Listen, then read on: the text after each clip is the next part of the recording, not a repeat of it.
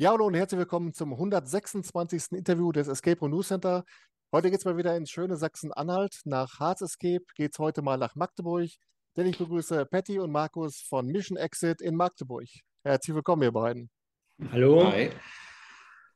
Ja, schön, dass es geklappt hat. Ich habe eben schon im Vorfeld erzählt, äh, ich habe schon längere Zeit probiert. Jetzt haben wir endlich mal äh, unser Interview vor der Flinte und da wollen wir uns mal eine richtig schöne Stunde machen.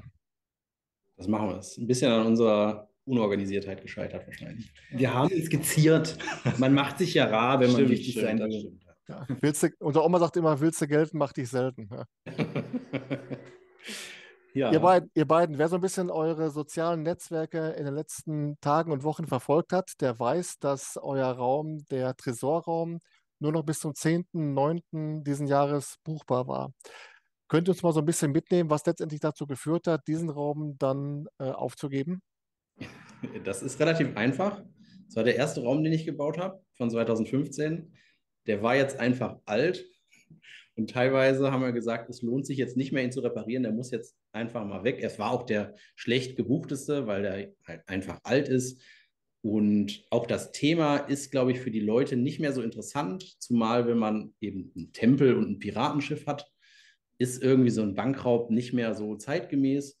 Und er war sehr schwer, was dazu geführt hat, dass wir nicht so die typischen ab neun Jahren Kindergeburtstage da reinlassen konnten, weil die das einfach nicht hätten lösen können.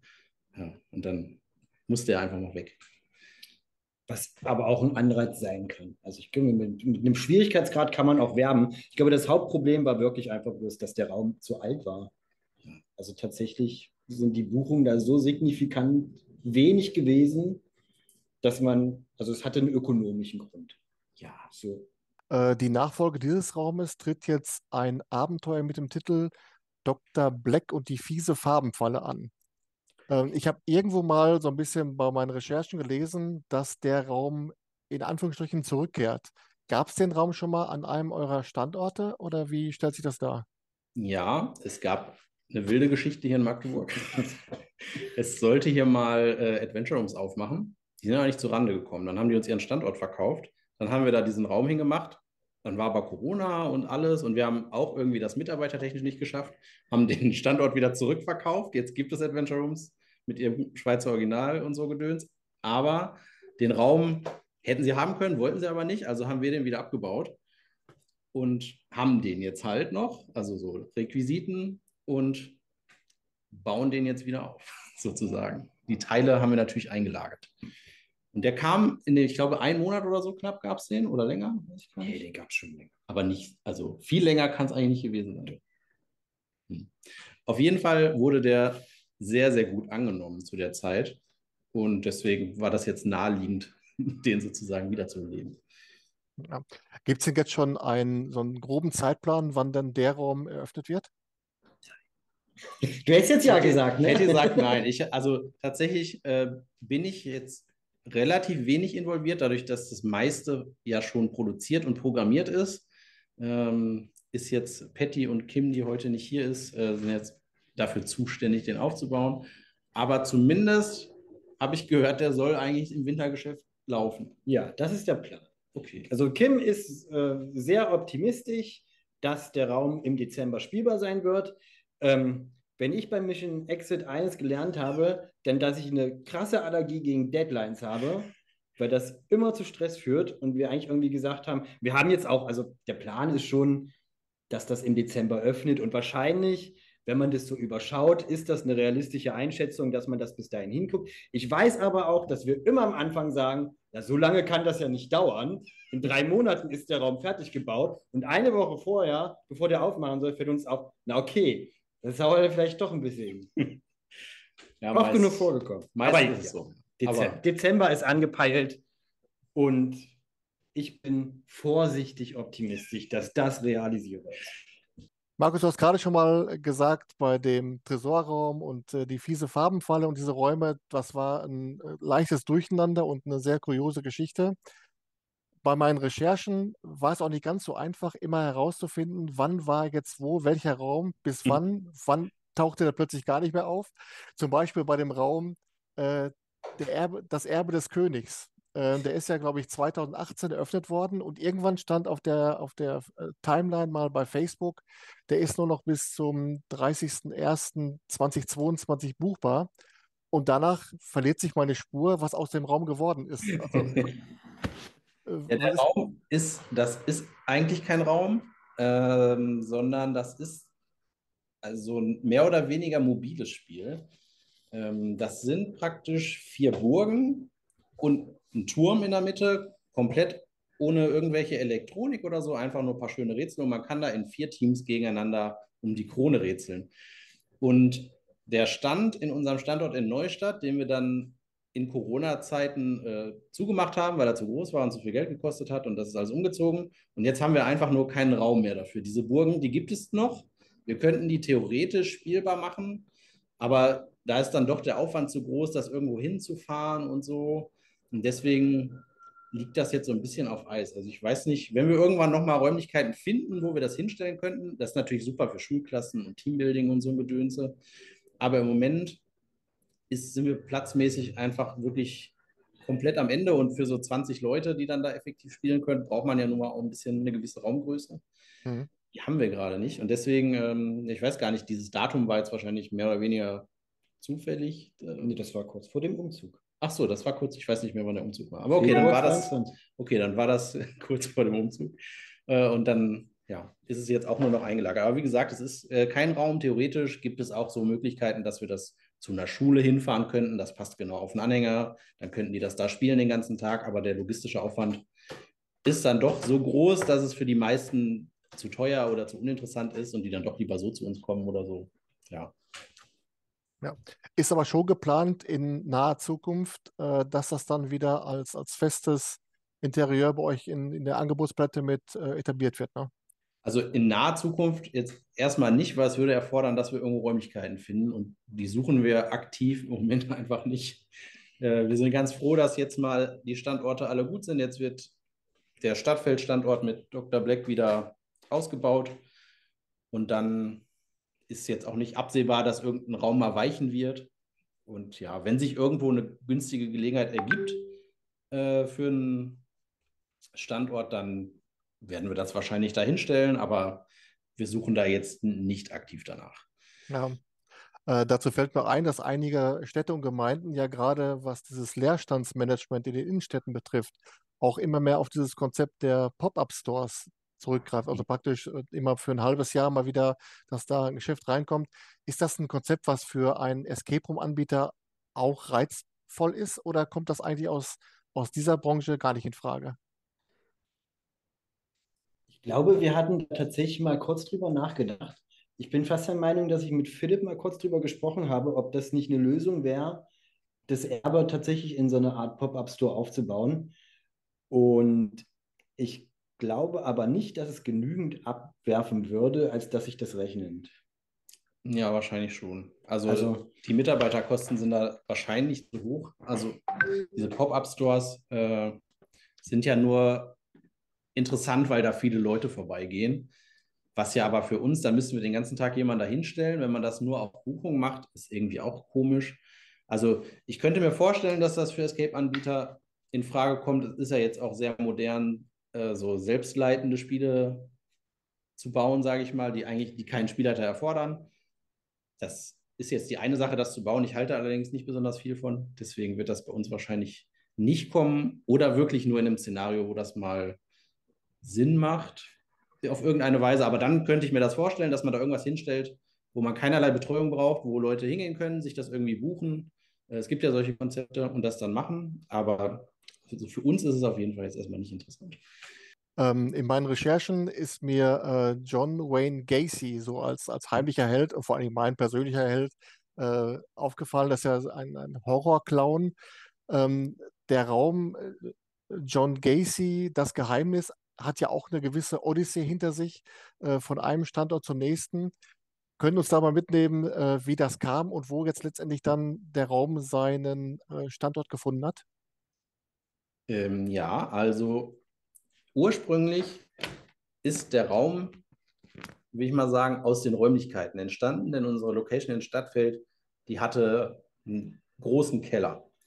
Der war sehr schön und der war trocken und der war verwinkelt. Und da musste man, der war schon per se gruselig, da musste man nicht so viel machen.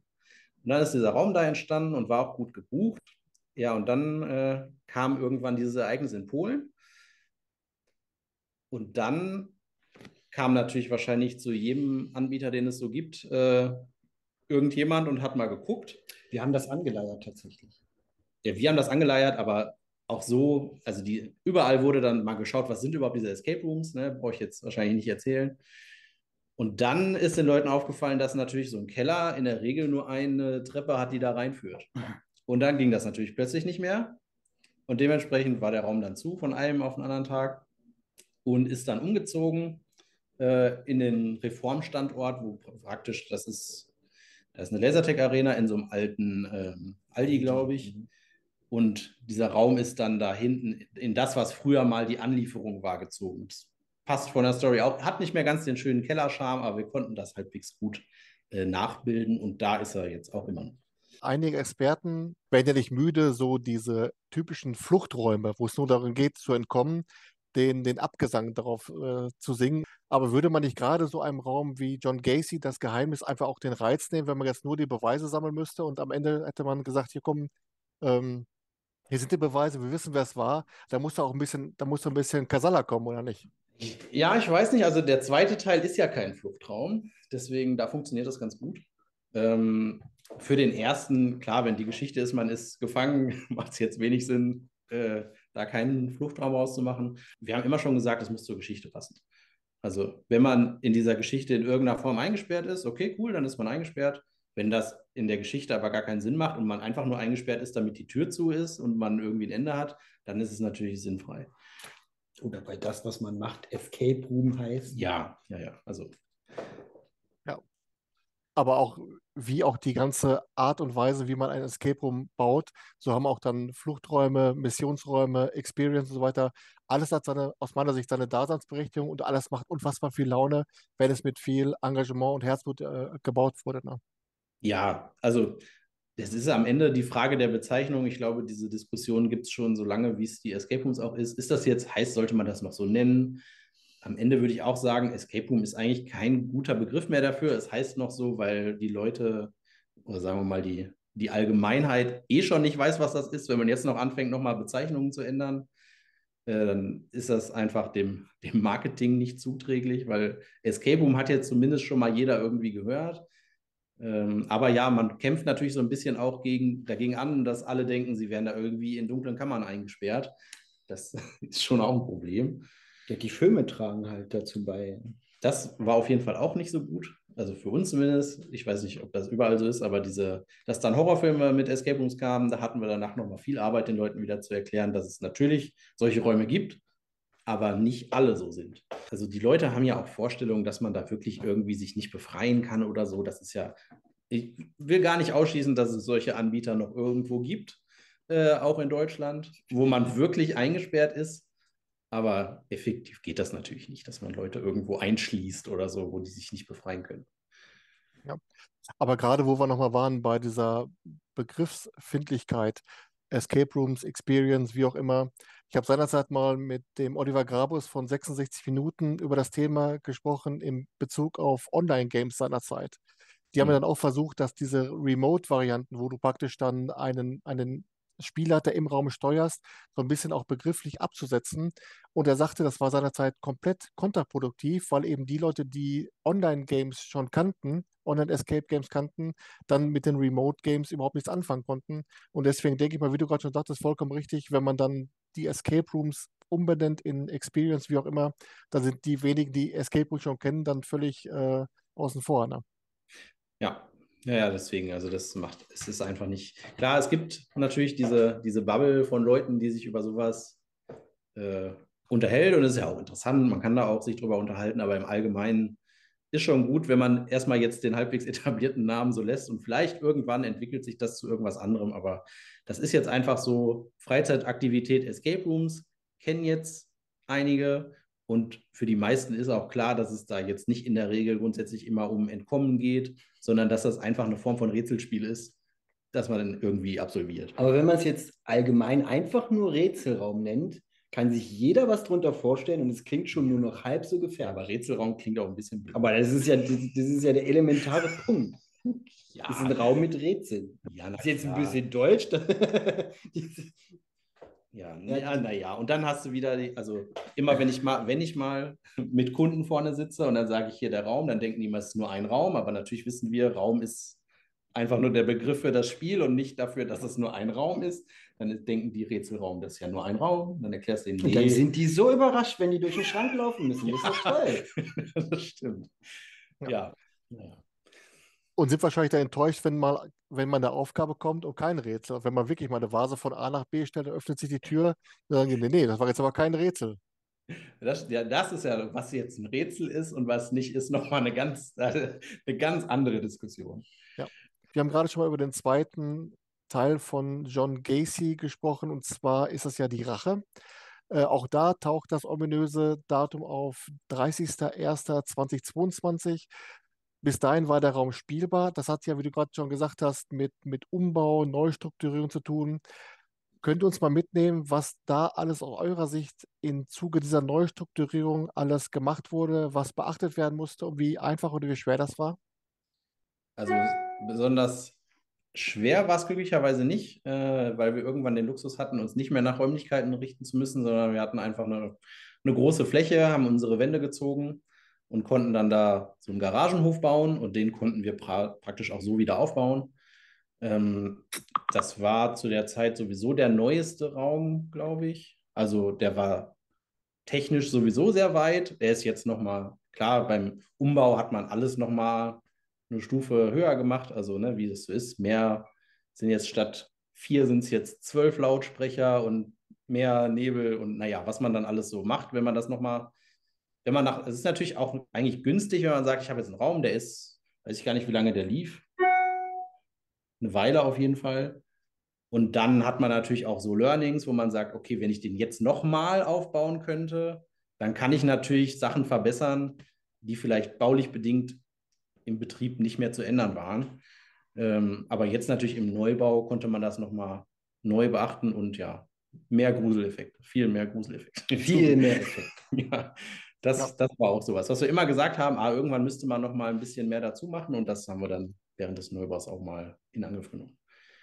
Ist denn jetzt der Neubau dieses Abenteuers in einem Zustand, was die Rätsel und Aufgaben betrifft, dass die Leute, die den Raum am alten Standort gespielt haben, jetzt nochmal spielen könnten? Oder Also, Also nicht, was die Rätsel betrifft. nee, da hat sich ein bisschen, also klar, es gab so ein, ein oder zwei Rätsel, wo wir gesagt haben, okay, komm, die liefen so lala, die schmeißen wir jetzt raus und dafür gibt es ein, zwei neue Sachen.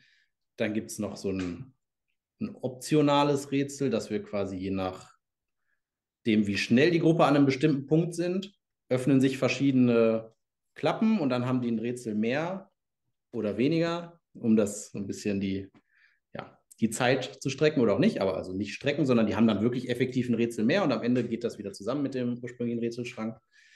Ähm, aber die, die Erfahrung an sich ist schon deutlich nochmal interessanter, weil es einfach viel mehr Lichteffekte, Soundeffekte, Gruseleffekte, aber wer jetzt wirklich nur auf die Rätsel guckt, für die würde ich sagen, es lohnt sich nicht. Und es wir machen uns nichts vor, in der Escape Room spielen ist auch teuer, aber wer jetzt wirklich sagt, Mensch, also für die Erfahrung lohnt es sich vielleicht schon und viele haben ja auch vieles vergessen. Wer jetzt nicht ein absoluter Enthusiast ist, wir hatten auch schon Leute, die nach einem Jahr oder so oder zwei nochmal John Gacy gespielt haben. trotzdem wiederkommen und sagen, sie können sich an nichts erinnern. Genau. Mit einer anderen Gruppe vielleicht oder so. Tatsächlich, die Rätsel sind, zu 90 Prozent sind das dieselben Rätsel, aber der Raum kann halt einfach wahnsinnig viel. Also du kannst halt äh, in bestimmten Arealen des Raumes einfach durch die Veränderung der Beleuchtung eine komplett andere Atmosphäre erschaffen, Hm. ähm, wodurch du natürlich auch mit Gruseleffekten spielen kannst, die der vorher nicht konnte. Und da würde ich ihm einen Widerspielwert zuschreiben, aber was die Rätsel angeht, ist es derselbe Raum, der einfach nur mehr technisches Zeug kann jetzt. ne? Ja. Ja. Wenn ich mir mal die Fotos auf der Homepage anschaue, da war jetzt mein erster Eindruck, man fängt Outdoor an und rätselt, sich- rätselt sich dann so langsam ins Gebäude rein. Ist das richtig?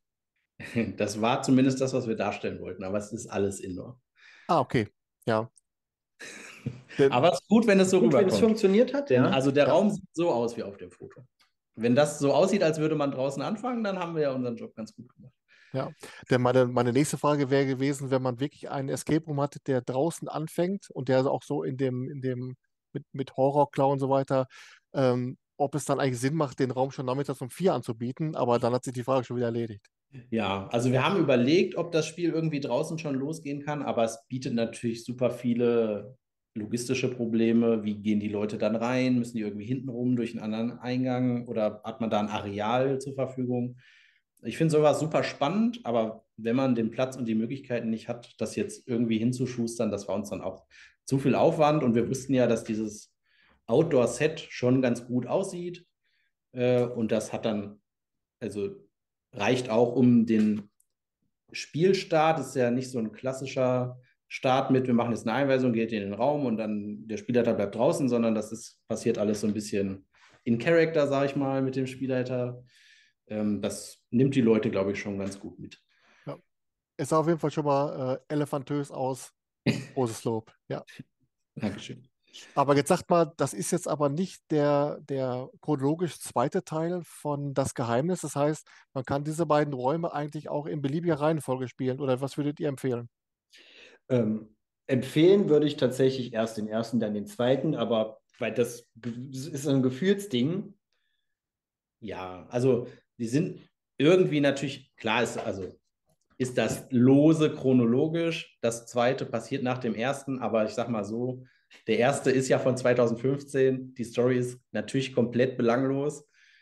Und da, da ist es einfach, also ja, es ist schon so gedacht, dass man wiederkommt, aber na, also, dass man beim zweiten Mal, dass man beim ersten Mal gefangen war, beim zweiten Mal wiederkommt, um ihn zu fangen. Aber es ist nicht so, als würde man das jetzt im Spiel besonders merken oder so. Es gibt natürlich so Anspielungen für Leute, die was gesehen haben im ersten Teil, die werden vielleicht hier und da mal was wiedererkennen, aber es ist jetzt absolut nicht äh, notwendig in irgendeiner Form. Es macht, glaube ich, nur deshalb irgendwie äh, Sinn, die in der Reihenfolge zu spielen, weil natürlich der erste einfach sehr alt ist. Würde ich sagen, das, was man heute so Generation 1 Raum nennt, macht super viel Spaß und so. Und der zweite ist einfach eine komplett andere Experience. Aber die liegen ja baulich auch irgendwie sieben Jahre auseinander. Da ist natürlich schon vielleicht sinnig, erst den älteren und dann den neueren zu spielen, aber eigentlich ist es egal.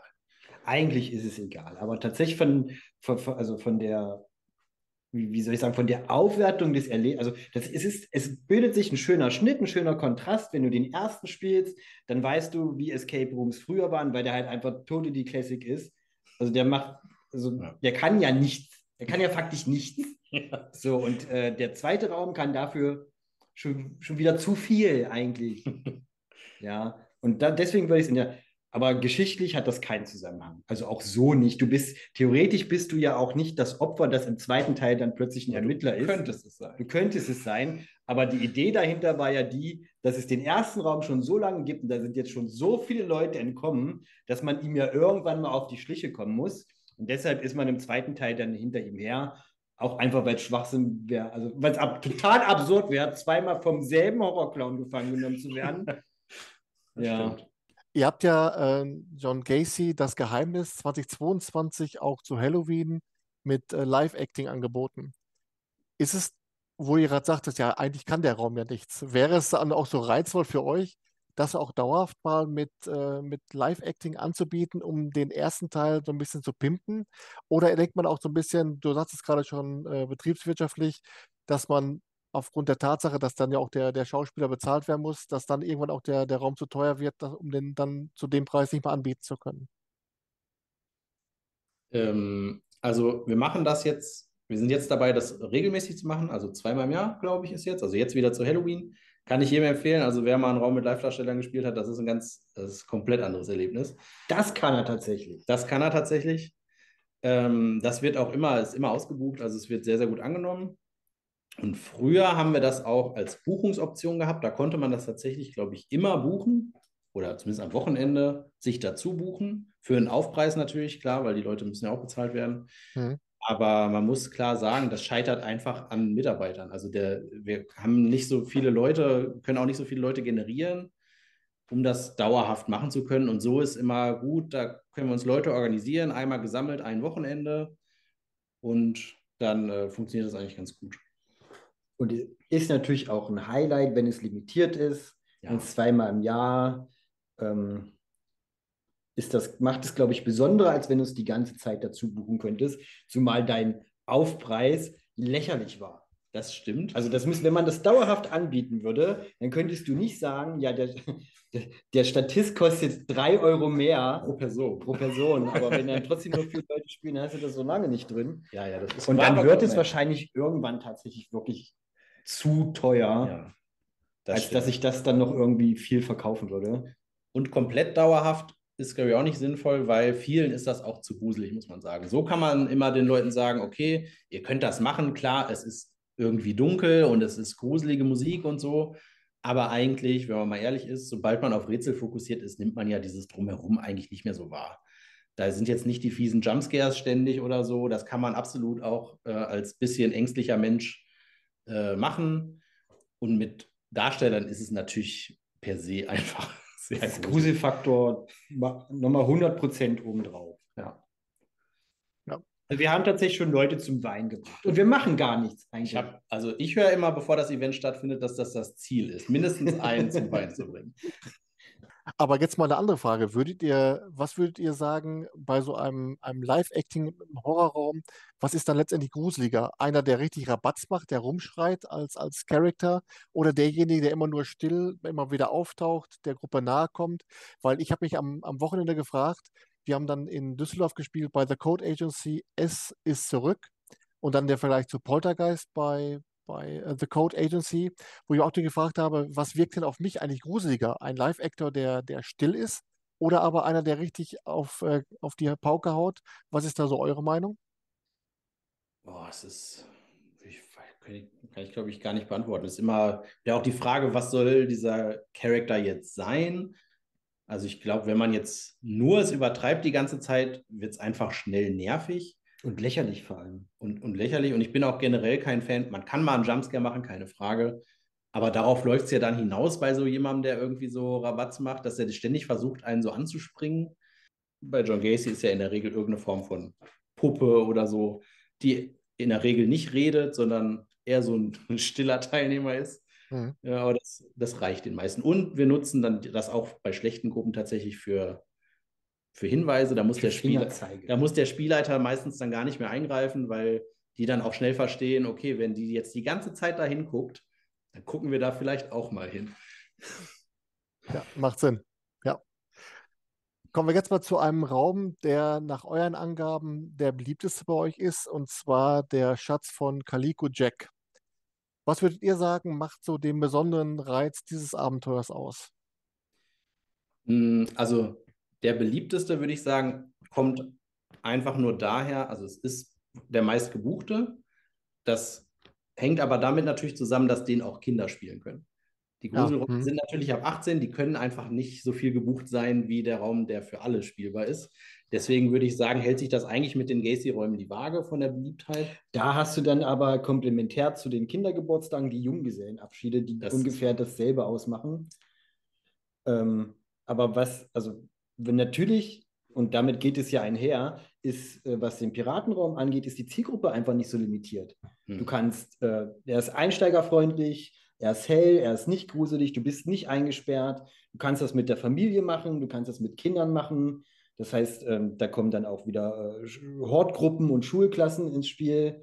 So, und daraus resultiert natürlich, dass er einfach viel mehr gebucht ist als Räume ja. wie John Gacy, die sich halt schon allein durch eine Altersbeschränkung limitieren. Ja.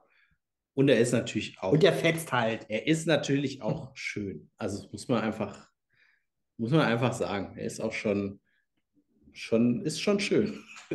Ich freue mich jedes Mal. Ich bin ja nicht so oft da, aber wenn und ich gehe da mal so durch. Auch am Tempel erfreue ich mich immer noch. Der ist auch schön. Man nimmt das, ist irgendwann so ein bisschen betriebsblind und nimmt das nicht mehr so wahr.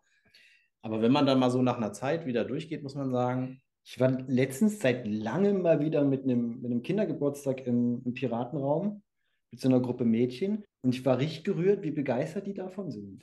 Also es ist wirklich schön. Ja, ich also bin man, sehr stolz auf diesen. äh, man muss dazu sagen, bei uns gibt es oft eine Kinderversion von 9 bis 14. oder 13, je 13. nachdem, wie sie so drauf sind. Und das bedeutet bei uns, dass der Spielleiter nicht von außen auf irgendeine Weise das Spiel leitet, sondern sich eine Piratenkutte überschmeißt und Hut aufsetzt und dann spielt er mit den Kindern zusammen. Und das kommt natürlich auch gut an, weil dann können die Eltern haben ihre Ruhe eine Stunde, die Kinder haben eine gute Zeit und es lässt sie, also Kinder verzeihen ja auch da viel, sage ich mal. Wenn die ein Rätsel nicht lösen und der Spielleiter hat auf einmal das, was sie brauchen in der Hand, interessiert die das eigentlich auch nicht, solange die da ihren Spaß haben. Aber die Anzahl der Rätsel ist dann auch in der Kinderversion die gleiche oder nehmt ihr dann auch äh, Rätsel raus? Ähm, es wird auf jeden Fall ein Rätsel, also das, ich sag mal, Dinge zu lesen und so werden vereinfacht. Und es wird auf jeden Fall ein so ein, Ein Geschicklichkeits- Geschicklichkeitsspiel rausgenommen. so, ja. Und ansonsten, ähm, genau, da würde man aus diesem Spiel zum Beispiel bekommt man am Ende eine Kugel raus und die würde dann der Spieler, entweder hat er sie in der Tasche oder er legt sie vorher Sie irgendwo hin und sie finden die einfach und dann wissen sie ja nicht, dass es dieses Spiel überhaupt gegeben hat. Und dann haben wir da noch so ein, ein elektronisches Geschicklichkeitsspiel, das wir aber auf, zum einen macht es sich selbst leichter und wir können auch noch alle möglichen äh, Fehler, die sie machen können, quasi vorher ausschalten, dass es wirklich am Ende, also kann das eigentlich Es wird zugänglicher, sagen wir es mal so. Ja. Die Texte werden einfacher. Es ist natürlich, ähm, hast du dann, also du hangelst dich halt anhand von so einem Tagebuch dann durch den Raum so ein bisschen. Und es ist natürlich in der Erwachsenenversion prätentiöser geschrieben als in der Kinderversion. Und ähm, ja, was du selbst schon gesagt hast, dieses elektronische Rätsel, was du halt einfach technisch einfacher machst. Du hast dann zum Beispiel kein Zeitlimit, was die Erwachsenen dann hätten. Und damit ist es halt für Kinder nicht so frustrierend. Und das ist eigentlich der Unterschied der Kinderversion zur Erwachsenenversion. Ja. Ansonsten machen die dasselbe. Erfahrungsgemäß machen Kinder teilweise Dinge auch wesentlich intuitiver und intelligenter als Erwachsene. Das stimmt. Die brauchen nur eben so jemanden, der daneben steht und sagt, die sollen sich jetzt mal kurz darauf konzentrieren. Das ist eigentlich das Hauptproblem. Warum da jemand besser ist, der dabei steht, Und sie brauchen sich nicht zu erschrecken und es ist jemand da, der aufpasst, dass sie nichts kaputt machen. das kommt Das ist unser. Hauptanliegen, warum da jemand mit reingeht. Ja, gut, Also ich, ich werde auf jeden Fall demnächst immer dann auch die Kindervariante wählen, weil dies- bei diesen Geschicklichkeitsspielen fliegt mir so unfassbar schnell der Draht aus der Mütze, weil ich habe dabei gar keine Ruhe. Also ich könnte das dann äh, meterweit wegwerfen. Denn den, Ja, das, also da ist wirklich, äh, es ist ja, wir versuchen eigentlich mittlerweile Geschicklichkeitsspiele immer elektronisch zu lösen. Und da, also das ist sowas, wo man gleichzeitig Dinge drücken muss. Das kann man auch nicht alleine machen, da braucht man zwei Leute für, die müssen dann das auch gleichzeitig machen. Und dann zum einen wird diese Zeit immer, äh, immer länger, die man hat. Dann können wir noch ausschalten, dass man es überhaupt gleichzeitig drücken muss. Und dass man falsche Sachen drücken kann, können wir auch noch ausschalten. Das alles im laufenden Spiel. Das heißt, du würdest wahrscheinlich gar nicht merken, du würdest es irgendwann schaffen und wahrscheinlich nicht gemerkt haben, dass wir das jetzt drei Stufen leichter gemacht haben, damit du das schaffst. Aber eben Geschicklichkeitsspiele sind immer ein großes Problem. Es gibt Leute, die sind einfach nicht geschickt oder haben oder irgendwas anderes läuft schief und diese Frustration wollen wir natürlich vermeiden. Sehr gut. Äh, ihr habt ja neben der Schatz von Calico Jack auch noch mit der Maya-Tempel ein zweites Abenteuer, was dann ja auch mit einer sehr imposanten Kulisse und auch mit einer wahrscheinlich auch sehr detailverliebten Kulisse äh, aufwartet. Ist das, ist das was, was einen als, als Escape Room Bauer, weil ihr baut ja eure Räume selbst, ihr konzipiert alles selbst. Ist das was, was für euch dann den besonderen Reiz ausmacht, wo ihr sagt, nee, ein, ein Büroraum oder ein Labor, da haben wir jetzt gar keinen Spaß dran, sondern wir wollen dann die volle Dröhnung? Also, ich muss sagen, ich hätte keine Lust, nochmal einen Tempel zu bauen. Aber also beim Bau selber war das, war es schon schön. Aber jetzt, also das Piratenschiff ist viel, also Holz ist natürlich von der Verarbeitung her viel dankbarer, als versuch, zu versuchen, irgendwie alles in Steinoptik zu machen. Ähm, aber also ich habe jedes Mal eigentlich viel Spaß beim Bauen. Ich freue mich jetzt auch auf Dr. Black. Das ist ja quasi ein Büro, Labor, sowas Einfaches, wo man jetzt nicht, wer weiß, was herzaubern muss. Ähm, aber grundsätzlich mag ich das eigentlich schon gerne, zu versuchen, eine Welt zu erschaffen, in die die Leute dann so abtauchen. Aber wir haben auch immer schon gesagt, wir bauen nur, was wir auch selber bauen können. Wenn sich herausstellt, es ist nicht, es wird nicht gut, dann machen wir das auch nicht, weil das bringt dann nichts, wenn man versucht, irgendwas zu machen und das sieht am Ende einfach nicht gut aus und macht dann auch keinen, dann macht es natürlich auch keinen Spaß und wenn es keinen Spaß macht, wird es wahrscheinlich den Kunden am Ende Scheiße. auch keinen Spaß machen. Ja. Apropos Bauen. Im September 2020, ich bin ja bei der äh, Facebook-Timeline zurückgescrollt, als gäbe es keinen Morgen. Äh, Im September 2020 hattet ihr mal einen DDR-Raum angekündigt. Der wird uns sehen, werden wir nicht mehr los, diesen DDR-Raum. Jetzt mal, mal abgesehen davon, dass ja durch den ganzen Corona-Tralafeti alles über, über den Haufen geworfen wurde, gibt es diese Überlegung noch? Und wenn ja, äh, wie weit ist da der Stand? Also die, die Überlegung gibt es nicht mehr. Das ist, äh, die Geschichte findet äh, zur selben Zeit statt wie der, ähm, die Existenz vom ersten Dr. Black, wo wir, wie Markus vorhin gesagt hat, äh, quasi die Räumlichkeiten von diesem Anbieter, der dort einfach nicht entstanden ist, quasi aufgekauft haben. Und warum das am Ende krachen ging, um das mal so an, das war halt so, eher so eine Art Kooperation. Aber dadurch, dass es dann damit nicht weiterging, also wir haben das natürlich angekündigt, weil zu dem Zeitpunkt, wo wir diese Räumlichkeiten erworben haben, wir natürlich auch vorhatten, äh, die auch zu benutzen. Dass das dann leider so schief geht, war nicht abzusehen. Aber wenn wir dort geblieben wären, dann hätte es einen DDR-Raum gegeben. Aber das ist jetzt nicht mehr so und deswegen ist leider das Thema DDR-Raum auch erstmal vom Tisch, ähm, weil das jetzt auch kein Setting wäre, was wir uns so von Hause aus ausgesucht hätten. Stimmt, also es war wirklich, also es war wie gesagt Adventure Rooms. Ich denke mal, jeder, der so einen Podcast hört, kennt Adventure Rooms. Die haben ja nun mal ihr Portfolio an Räumen. Das Schweizer Original gibt es immer. Das war bei uns so super bunt. Daraus ist Dr. Black entstanden, weil wir gesagt haben, okay, was sollen wir hieraus machen? Wir wollten das nicht komplett umbauen. Und der zweite Raum, der an dem Standort entstehen sollte, war Ostalgie oder so. Und das war schon eingerichtet. Da stand ein Sofa, da waren Tapeten dran. Und dann haben wir gesagt, ja, also da müssen wir jetzt ein DDR-Spiel rausmachen. Hilft ja nichts. Es ist, es ist ja schon, es war ja auch vom Set her sah es absolut DDR aus. Also es wäre auch lustig geworden, aber jetzt, also selber bauen würden wir das jetzt, da würden mir, glaube ich, drei andere Sachen einfallen, die ich spannender fände, als äh, einen DDR-Raum zu bauen. Aber es hängt uns nach, ja. Wir haben das mal gepostet und seitdem kommt immer mal wieder die Frage, was ist ein, DDR-Raum? Ich glaube, es würde auch super gut ankommen. Das war gar keine Wir hatten Frage. auch eine klasse Idee, die, geheim, das die geheime Wessi-Party. ja. Äh, das wäre super lustig gewesen und für tatsächlich für Leute aus dieser Zeit hätte es sehr viel so Nostalgieeffekte gebracht. Ähm, und, aber es hat halt, ist halt, hat halt nicht sollen sein, wie man so schön sagt. Ja. Und tatsächlich sind wir, war das auch der Moment, wo wir sehr, wo wir vorsichtiger geworden sind, solche Versprechungen zu machen. Ähm, weil wir, wie gesagt, auch heute wirklich noch darauf angesprochen werden, was denn jetzt ist mit dem DDR-Raum. Mhm. Ja. Jetzt haben wir gerade schon angesprochen, dass ihr bei dem einen oder anderen Raum auch eine Kinderversion anbietet, wo eben dann auch der Spielleiter mit in den Raum kommt. War bei euch auch schon mal die Überlegung in die Richtung, dann auch mal einen Escape Room zu bauen, der dann nur für Kinder äh, konzipiert ist, also die praktisch dann ohne Spielleiter im Raum agieren könnten?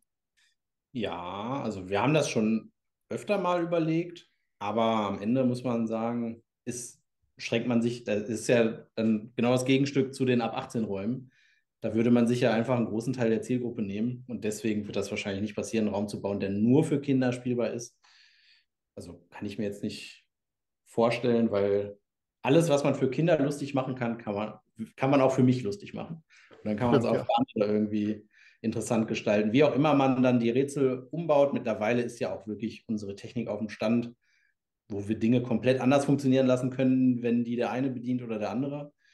Also da, also nee, nur für Kinder, es macht, glaube ich, wirtschaftlich auch nicht so richtig Sinn. Man, es könnte natürlich sehr einfach sein, weil Kinder sind ja auch relativ anspruchslos, sage ich jetzt mal. Die interessiert das nicht, ob man da einen detailgetreuen Tempel oder ein Piratenschiff oder was auch immer gebaut hat. Solange die da was zu tun haben, was ihnen Spaß macht, ist denen ja eigentlich egal, wie das aussieht. Aber nee, es lohnt, also, weil wir haben ja eher ein Platzproblem als ein Ideenproblem. Deswegen wird das wahrscheinlich nicht Ja. passieren. Aber kommt es eigentlich häufig vor, dass dann für Kindergeburtstage die Kindervariante zum Beispiel bei der Schatz von Calico Jack gebucht wird und die Eltern sagen sich, ah ja komm, wenn wir schon mal da sind, dann spielen wir halt John Gacy oder gibt es diese Kopplung, kommt das eher selten vor? Das kommt eigentlich nie vor. Wenn man so einen ganzen Tag so einen Kindergeburtstag betreut, ist man froh, wenn man diese eine Stunde einfach da sitzen kann, ganz in Ruhe. Jemand anders kümmert sich um die Kinder. Das ist, glaube ich, schon dann eher das, wo die sich drauf freuen. äh, die, die, die frohe Erleichterung im Blick einer Mutti, wenn du sagst, alles klar, ich nehme dir jetzt die sieben Kinder hier für eine Stunde ab, du kannst Kaffee trinken gehen, dann sind die aber sowas von schnell raus aus der Tür. Ja, ähm, jetzt kommen wir mal zu euren Zukunftsaussichten. Wir haben gerade schon darüber gesprochen, dass ihr ja mit äh, Dr. Black und die fiese Farbenfalle jetzt erstmal einen Ist-Zustand geschaffen habt, wo man sagen kann, so, jetzt wollen wir mal gucken, dass erstmal wieder alles ans Laufen gebracht wird. Das ist erstmal der Stand, der Status quo, wo wir erstmal die nächsten Wochen, Monate ähm, weiter mit verfahren wollen. Gibt es denn darüber hinaus aus eurer Sicht auch schon Planungen, und wenn ja, in welche Richtung gehen die? Dann doch vielleicht eine neue Location oder vielleicht dann äh, vielleicht zwei Locations zusammenfassen, dass man dann äh, zwei Standorte schließt und dafür einen großen oder welche Planung habt ihr so im Kopf? Also tatsächlich haben wir eine dritte Location. Allerdings gibt es da Probleme mit der Mietergemeinschaft und der Nutzungsänderung, sodass, ich weiß gar nicht, wie lange wir die jetzt schon haben, sehr lange auf jeden Fall, aber wir dürfen sie nicht benutzen. Wenn wir sie benutzen dürften, hätten wir da auch einen Raum reingebaut, der mit so einem relativ bekannten Zaubererjungen zu tun hat und so.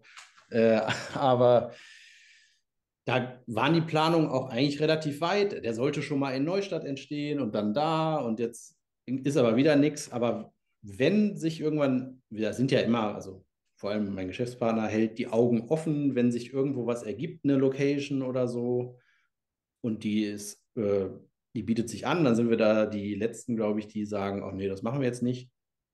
Ähm, aber es ist jetzt nicht konkret an Zahlen zu bemessen, dass nee. nächstes Jahr wir auf jeden Fall einen Raum bauen werden, der in einer magischen Welt spielt, äh, was eigentlich so ein Projekt ist, was wir auch schon seit Jahren äh, nicht vor uns herschieben, aber machen wollen und es immer nur an den Umständen scheitert, weil wir sagen, wenn wir das machen, muss es geil werden. Und da haben bis jetzt einfach die Parameter nicht gestimmt. Ja. Wie gesagt, wir haben jetzt diese Location, die wir tatsächlich gekauft haben, die uns gehört, die wir nicht benutzen dürfen, ja, ja. weil alle anderen in dem Gebäude was dagegen haben. Was eine richtig traurige Geschichte ist, aus der wir wahrscheinlich auch nicht positiv rauskommen. Das muss man dazu sagen. Ja, wahrscheinlich werden wir sie wieder zurückverkaufen. Aber ja, es ist ein bisschen blöd gelaufen alles. Aber nee, also deswegen, wir forcieren das nicht. Wenn es sich ergibt, ergibt es sich. Und ansonsten ähm, habe ich tatsächlich auch noch relativ große andere Projekte nebenbei. Deswegen hat das ja. jetzt für mich zumindest auch nicht die allerhöchste Priorität, solange alles gut läuft. Alle Räume äh, werden gut gebucht. Ist da jetzt erstmal kein großer Bedarf, dann noch was zu machen.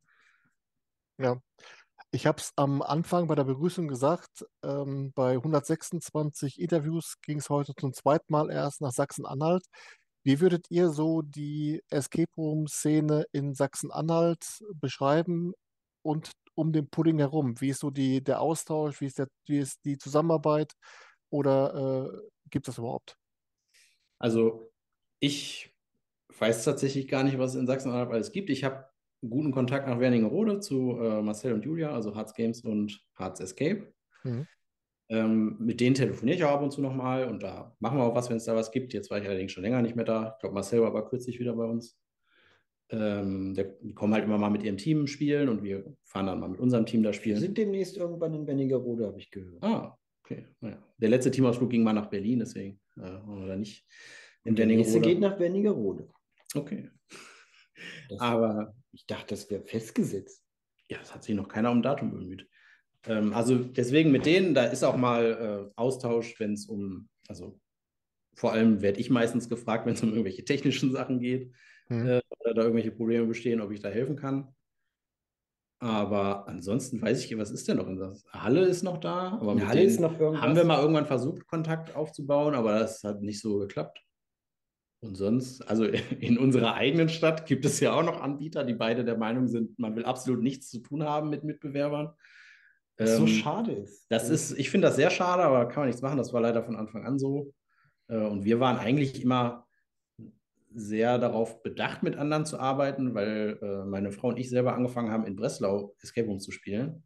Und da gibt es so extrem viele Anbieter und die machen alle, die schicken einen von einem zum anderen und überall sind Flyer und alles ist super. Ähm, und hier gibt es sowas leider nicht. Ansonsten bin ich da, weiß ich, wüsste ich gar nicht, was in Sachsen-Anhalt sonst noch so ist. Ist leider ist relativ tot. ist einfach so. Man sieht das ja an diesem, wie heißt der Award? PK? Ja, wo wir jetzt wieder irgendwie nominiert sind. Das ist halt, ja, da ist mal einer vorbeigekommen hier in Magdeburg. Der, man braucht ja, glaube ich, nur eine Stimme zum nominiert werden oder drei. Aber darüber hinaus passiert natürlich nichts mehr, weil die ganzen Leute diesen Raum einfach nicht spielen, weil hier keiner herkommt. Das Ja. kann gar nicht irgendwie bewertet werden, weil in Magdeburg macht keiner halt. Also ich glaube, um äh, überhaupt nominiert zu werden, reicht eine Stimme. Aber um dann ins Finale zu kommen, brauchst du, also was letztes Jahr, letztes Jahr waren es, glaube ich, schon fünf. Ja. Äh, wo du wirklich dann schon von Leuten, die mindestens 100 Räume gespielt haben, müssen sich dann fünf für einen Raum bei, bei euch entschieden haben. Äh, das ist alles schon auf schmale Kante gestrickt. Also da muss man schon ganz schön trommeln, bis man da mal reinkommt. Ne? Ja, äh, also es ist uns jetzt auch nicht so, es, also dass überhaupt jemand, einer hier vorbeigekommen ist, das war bestimmt Julia, 100 Prozent, die uns da nominiert hat. Äh, aber ich mache mir da auch keine, also keine Illusion. Und so wichtig ist es mir auch nicht. Klar, es ist, ist irgendwie schön, wenn das so wertgeschätzt wird, was man macht, aber niemals kommen hier fünf Leute vorbei, die über 100 Räume gespielt haben. Das Ja. sehe ich nicht. Kommen wir jetzt mal zu der ominösen letzten Frage eines Interviews. Und zwar frage ich dabei immer nach einem Geheimtipp. Ein Escape Room in Deutschland, der euch selbst beim Spielen besonders positiv überrascht hat, obwohl ihr sagt, dieser Raum hat eigentlich etwas mehr Aufmerksamkeit verdient. Ihr könnt euch beide einen nennen. Markus, ich würde bei dir anfangen. Dein Geheimtipp bitte jetzt. Ah, Ich, ich fürchte, ich habe zu lange in Deutschland keinen mehr gespielt. Es ist tut mir sehr leid. Mein letzter Ausflug war auch wieder Breslau. Ähm, das ist einfach für mich meine persönliche Escape-Hauptstadt von Qualität und Menge an Anbietern. Und es ist auch noch günstiger, kann ich nur jedem empfehlen. Aber in Deutschland war ich wirklich schon lange nicht mehr unterwegs. So und habe irgendwas gesehen. Also Geheim ist es natürlich nicht. Wenn, fahrt mal nach Wernigerode. Bei Julia, die Spiele in der Stadt sind alle sehr, sehr liebevoll und klein, aber ich würde jetzt nicht sagen, dass das ein Geheimtipp ist. Ich denke mal, davon hat man schon mal irgendwie gehört, dass die da sehr schöne Sachen macht. Ja. Aber dann sag mir doch mal bitte, welcher Raum hat dir denn bei Julia am besten gefallen? Boah, das ist, ich habe leider den neuesten noch nicht gespielt, diesen Uhrmacher oder so. Die Mhm. Zauberprüfung ist natürlich ganz, ganz wunderschön. Ähm, auch das Goldene Buch, gibt es den noch oder gab es den nur über Weihnachten? Das weiß ich gar nicht. Den gibt es noch, ja. Ja. Ist auch, es ist alles sehr, sehr liebevoll. Auch das Outdoor-Spiel ist wirklich toll. Also das macht richtig viel Spaß. Das ist wirklich schön. Aber ja, dann von denen, die es da gab, ist dann wahrscheinlich die Zauberprüfung. Und jetzt, ich glaube, der Uhrmacher ist bestimmt auch super, aber ich hatte noch keine Zeit, mal wieder vorbeizufahren. Deswegen, wahrscheinlich ist der dann noch mal ein Tick schöner. Könnte ich mir vorstellen. Ich würde tatsächlich auch die Zauberprüfung nennen, ähm, weil der Raum einfach so charmant und niedlich ist. Ja, und ansonsten hast du einfach viel mehr gespielt als ich. Das stimmt, aber davon auch viel im Ausland. Ansonsten unser Team-Event Illuminati Escape in Berlin. Wer da noch nicht war, auf Oh, die jeden Fall. sehr gut. das ist noch richtig mit Liebe. Das Gesamtkonzept, das ist wirklich auch ein Erlebnis. Und Alien Grill hat ja, den, das ist ja ein Raum, der dem Alter schon der gute Ruf wie Donnerhall voraus. Äh, Der war nicht buchbar. Jedes Mal, wenn ich dahin fahre, kann ich den, ist der gerade nicht äh, verfügbar. Es ist, das, ach, fuchst mich auch. Das ist ja der einzige Raum, da, oder auch selbst das Autospiel haben wir gemacht. Das einzige Spiel, was ich bei denen noch nicht gespielt habe, weil es jedes Mal nicht verfügbar ist. Das ist wirklich, wirklich bitter. Ja. Aber das beim nächsten Mal, wenn wir nach Berlin fahren. Ja, siehst du, deine Liste wird schon länger. Die Uhr. die Ja, ich habe noch, ich ja. habe äh, noch viele Sachen, die ich, ich habe auch, in Breslau gibt es auch immer noch Räume, die ich noch nicht gespielt habe. Da gibt es aber auch wirklich viele. Also ich habe schon noch ein paar so auf der Liste, wo ich noch mal gerne hin würde. Jetzt so langsam wird es ja jetzt wieder mehr. Ansonsten bin ich in zwei Wochen in Wien. Ich habe gehört, da gibt es auch ein bisschen was Schönes. Mal gucken, ob ich Zeit habe. Alles klar. Dann würde ich sagen, ihr beiden, ich habe alle äh, 137 Fragezettel durchgearbeitet. Es hat, wirklich, es hat wirklich sehr viel Spaß gemacht. Es war äh, sehr informativ und äh, meine Neugier hat sich bestätigt. Und äh, ich denke mal, dass wir damit auch so ein bisschen äh, die Leute neugierig machen konnten, bei euch zu spielen. Ich sage nur ein Wort.